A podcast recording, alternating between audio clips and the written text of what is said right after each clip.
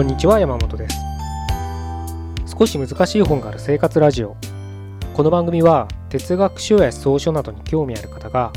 私も読んでみようかなと思うきっかけを提供する番組です。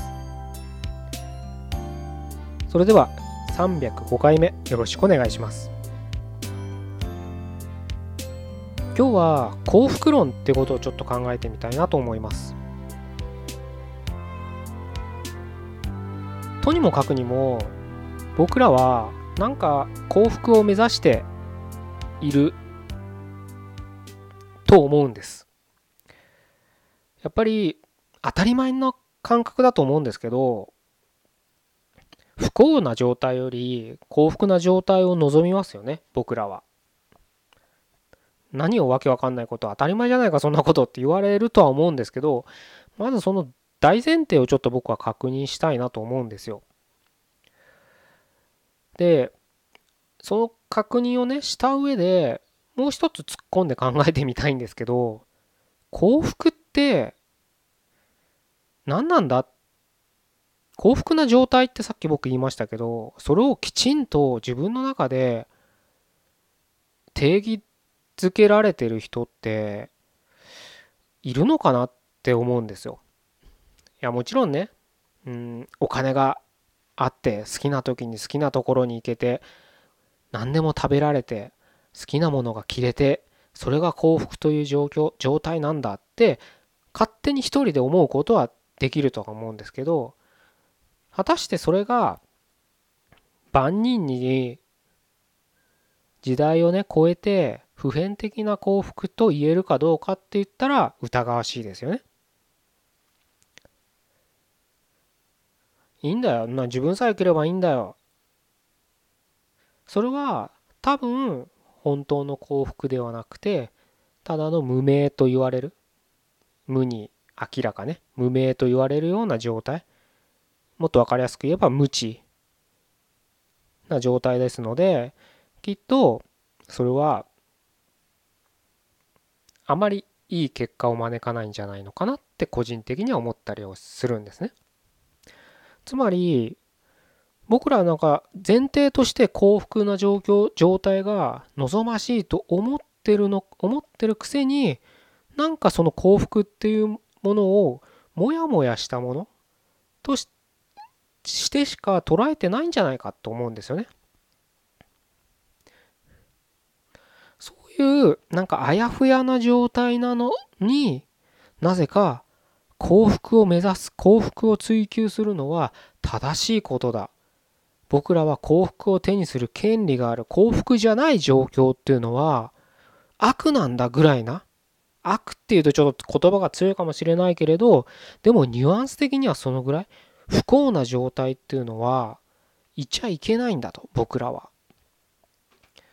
人間誰しも幸福じゃなきゃいけないっていうある種の脅迫概念的な土壌で僕らは育ってるんじゃないかなって最近思ったりするんですよね。ポジティブシンキングなんてねうん最近はあまりなんだろうダイレクトにそんなことは言わないかもしれないけれどただまあ楽観主義なんとかなるさみたいなね。まあでもやっぱポジティブシンキングって言った方がいいのかな？前向きな思考なのかな？そういうのがやっぱり受け入れられてますよね。相変わらず。ネガティブなことばっか言ってたら敬遠されるわけですよ。それもまあ別にポジティブシンキングがいいか悪いか僕には分からないですし好きか嫌いかもねそれ人それぞれだと思うんだけどやっぱりある偏りすぎっていうのはちょっとダメな状況になるんじゃないかなって思ったりするんですね僕なんかは。何事もやっぱり偏るっていうのはおかしな状況なんですよ。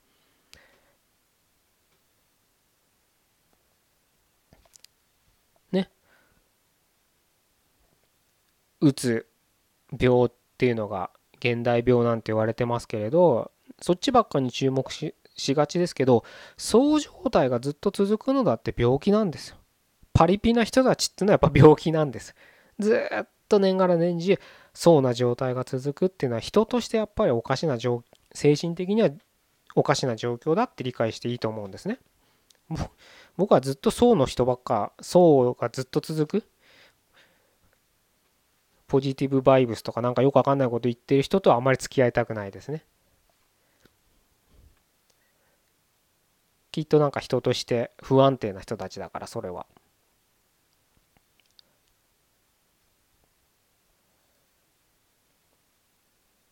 まあずっとうつの人ともねあのー、あまり一緒にはいたくないとは思うんですけれどやっぱり中庸というね、えー、まあ真ん中って言ったらいいかな。うん、そういった、まあ、人間だからその揺れることは確かにあると思います。うつの状態だったり層の状態だったりっていうのはもちろん揺れ動くことはあると思うんですけどずっとどっちかに張り付いてるどっちかの傾向が強いっていうのはどうしても僕は少しえそれ大丈夫？って思いたくなるんですよね。つまり今日のねお伝えしたい内容に戻ると幸福ばっか追求してる人生思考ってちょっともしかしたらおかしいんじゃないかなってところに僕らは気づかなきゃいけないんじゃないかなって勝手に思ってます。僕らなんて言ってあなたを巻き込みましたけど僕は個人的にそう思ってるんです。なんで幸福じゃなきゃいけないんだろうと。不幸じゃダメなのかなと。感覚的には嫌な気持ちはしますよ僕だってもちろん。ずっと不幸って嫌だなって。感覚的にはそう思うんです。でも論理的というかね思考実験って言ってもいいかもしれないですけれどなんで不幸な状況がダメなんだろうって最近はよく考えます。僕は今すごく恵まれてると思うんです。なぜなら特に大きな大病もせず5体も正常に動き日常生活を普通に営めてるんです。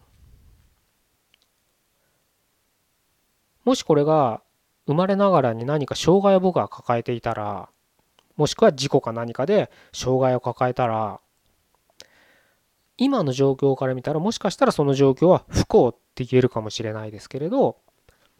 でももしそういった状況になってしまもう嫌おなしじゃないですか事故だったり生まれつきだったら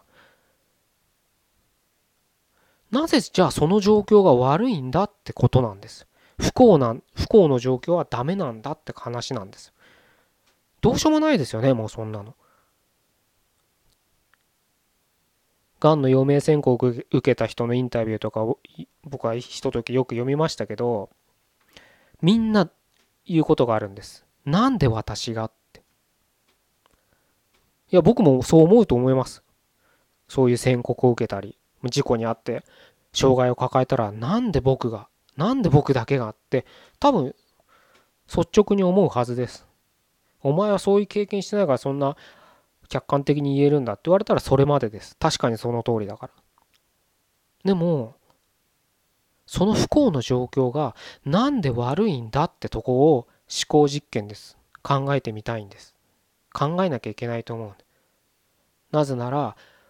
幸福一辺倒を追い求めてる今のこの世論というか世情というか世の中はなんかちょっと違和感が最近あるんですよね。僕だけかもしれない。聞いてるあなたははと思うかもしれないけれど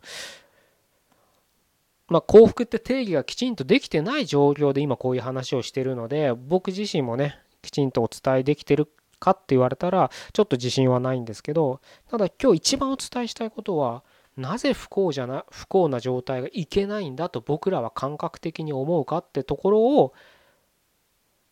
ちょっと機会があればね考えてほしいなと思ってこんな話をしてます。幸福だって僕らが思う幸福って絶対的な幸福じゃない気がするんです。なぜならさっきも言った通り人よりいい暮らしがしたいとか人よりいいものが食べたいとか、うん、お金が欲しいとかそういう状況とかねなんか幸せな結婚がしたいとか幸せな家庭が築きたいとかね。お金はそんなになくてもいいから温かい食卓を囲みたいとか何かいろいろみんな幸福像ってあると思うんです。でもそれって何かの比較なんです。よ絶対に。こういう自分が思い描く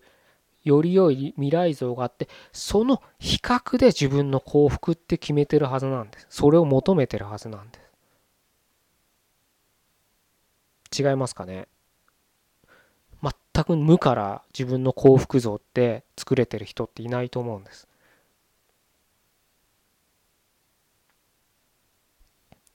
そういった視点でもねちょっとその自分の幸福と不幸っていうのをちょっと考えてみるっていうのも大切なことなんじゃないかなと思うんです。でないとあのあの誤解してほしくないのは幸福を求めるなとかねいうことではないんです。それだけはちょっと誤解してほしくないんですけれどただもう一個に集中しちゃうと例えば今で言う幸福だけに集中しちゃうともう僕らはその周りが見えないんです。周りが本当に見えなくなる。人間の視界ってそういうもので見たいようにしか世界を見ないんですそういうふうになってるんですよ人間っていうのは。怖いかな。本当に怖いかな。そんなの自分の日常でよくあることですよ。あこんなとこにこんな店があったんだとか。この人ってこんなことこんなことを言うんだとかね。新しい発見ってあるはずなんです何十年も連れ添った奥さんがえそんな趣味があったんだとかね。それは注意深く見てないからだよじゃないんです。見たいようにしか見てないから気づいてないだけなん。本当は10年前から奥さんはそういう趣味を旦那さんの前でやってるんですでも見てないだけなん見てても気づいてないんだ記憶の忘却彼方に記憶にとどまらないだけなん人間は見たいようにしか世界を見ないから。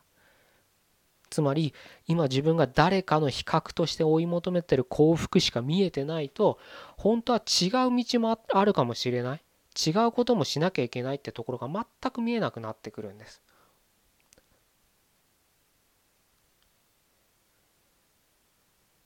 ビジネスセミナービジネス関連のセミナーとかビジネスで自分の生計を立てていきたいみたいな目標をね立ててる人たちが多く集まる場とかに行くと分かるんです。それはそのそういったね活動を目標を持つのは僕はすごく大切だと思うしそれが自分を高めるためにね必要なステップであれば是非ともそういったステップはどんどん上がっていくべきだとは思うんですけどそこに集う多くの人は一つしか見えてないんです。お金っていうもちろんビジネスなんでお金っていうのは大切なファクターなんですけどお金しか見てないと何でもよくなってくるちょっとこ,、ね、この音声は別にビジネスセミナーとかビジネスに関連するような人たちが聞いてるわけではないので深くとは突っ込まないかもしれないけれどお金が目的になってはビジネスっていうのはうまくいかないのは当然なんです。なぜならお金っていう原理を考えればそうなんです。お金っていうのは手段でしかないんです。目的ではないんです。そこを当たり前なことを見えなくなるんです。自分の幸福は年収3000万だ1億円だとか勝手に決めちゃってるからそういう当たり前のところをきちんと捉えないといけないっていう気づきにもなると思うんです。なぜ不幸がダメなんだとかね考えた時に。是非ねまあ今日は幸福論みたいな話をしましたけどまあ内容を聞いたらもしかしたら不幸論って話になるかもしれないですけどね是非なんで不幸がダメなんだっていう問いをね自分の中で持つのも思考実験として楽しいかなと。楽しいかな？僕は好きなんですけどね、そう考えるのは。まあ、せっかくね、今日こういった音声を聞いていただいてるわけなので、ちょっとね、頭の片隅に置いといていただければ嬉しいなと思います。じゃあ、305回目はここで終わりたいと思います。ありがとうございました。